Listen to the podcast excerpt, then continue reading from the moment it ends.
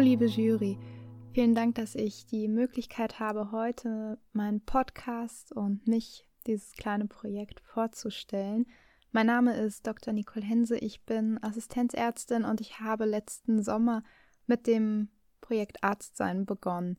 Arztsein ist mein, ja, mein kleines Herzstück. Es ist ein Podcast äh, mit einem Blog und ich stelle in diesem Blog Themen vor, die den Assistenzärzten und mir helfen können, erfüllter Arzt zu sein.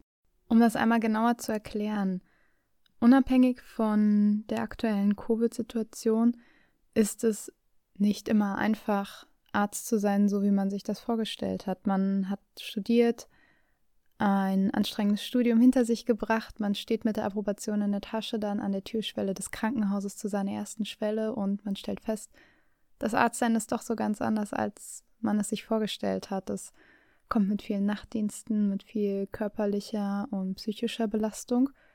Und das ist eben nicht so durch die Fälle, die man betreut, dass sie einen berühren. Natürlich berühren sie einen und natürlich gibt man da auch ähm, seine eigenen Gefühle mit, aber was das Arztsein für meine Kolleginnen und Kollegen und mich eben so schwierig macht, ist, die Tatsache, dass die Arbeitsbedingungen nicht einfach sind, dass es zunehmend aufgrund von den wirtschaftlichen Aspekten eines Krankenhauses zu mehr Dokumentationsarbeit kommt, dass es ein hohes Arbeitsaufkommen gibt in den Diensten, dass wir Arbeitsmodelle haben, die eigentlich nicht ganz, nicht ganz arbeitsgesetzkonform sind und dass wir viel arbeiten, häufig gestresst sind und häufig eigentlich gar nicht bemerken, dass wir in diesem Beruf gelandet sind, den wir uns ausgesucht haben, sondern wir rennen als Hamster in einem Hamsterrad und rennen von einem Patienten zum nächsten und die Zeit mit dem Patienten ist kurz.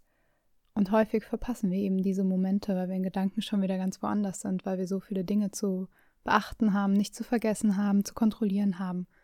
Und das macht unser Arztsein eben so schwierig. Und ich habe lange nach Möglichkeiten gesucht, wie ich das für mich optimieren kann. Ich habe über einen Klinikwechsel nachgedacht, ich habe die Klinik gewechselt, ich habe über einen Berufswechsel nachgedacht, über einen Fachrichtungswechsel nachgedacht. Ich habe all diese Dinge erwägt und überlegt und letzten Endes ist das doch alles nur ein Fortlaufen und ich habe dann den Entschluss gefasst, dass es doch etwas gibt, was was uns allen helfen kann, wieder mehr Arzt zu sein und wieder mehr Freude im Beruf zu haben. Und diese Aspekte, die ich jetzt erarbeite, die ich suche, die möchte ich eben über den Podcast teilen mit anderen Kollegen und Kolleginnen, damit wir erfüllte Arzt sein können.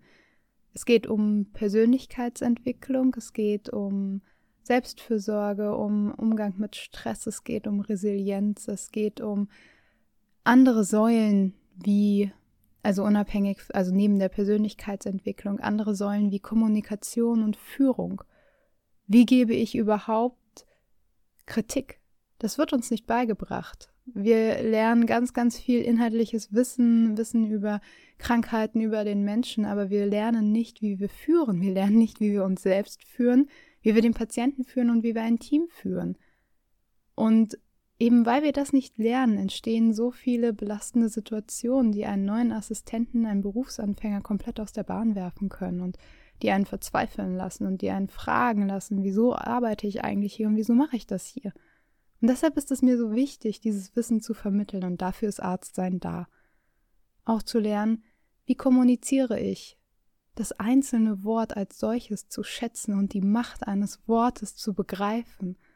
Und das für mich wenn ich meine Worte denke, das für den Patienten, wenn ich mit ihm spreche und eben auch mit den Kollegen.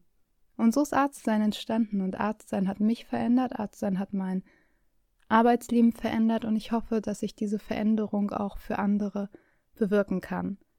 Und all das mache ich neben meiner 100% Stelle zu Hause in meinem Kleiderschrank versteckt und ja, es klappt für mich. Vielen, vielen Dank für Ihre Zeit.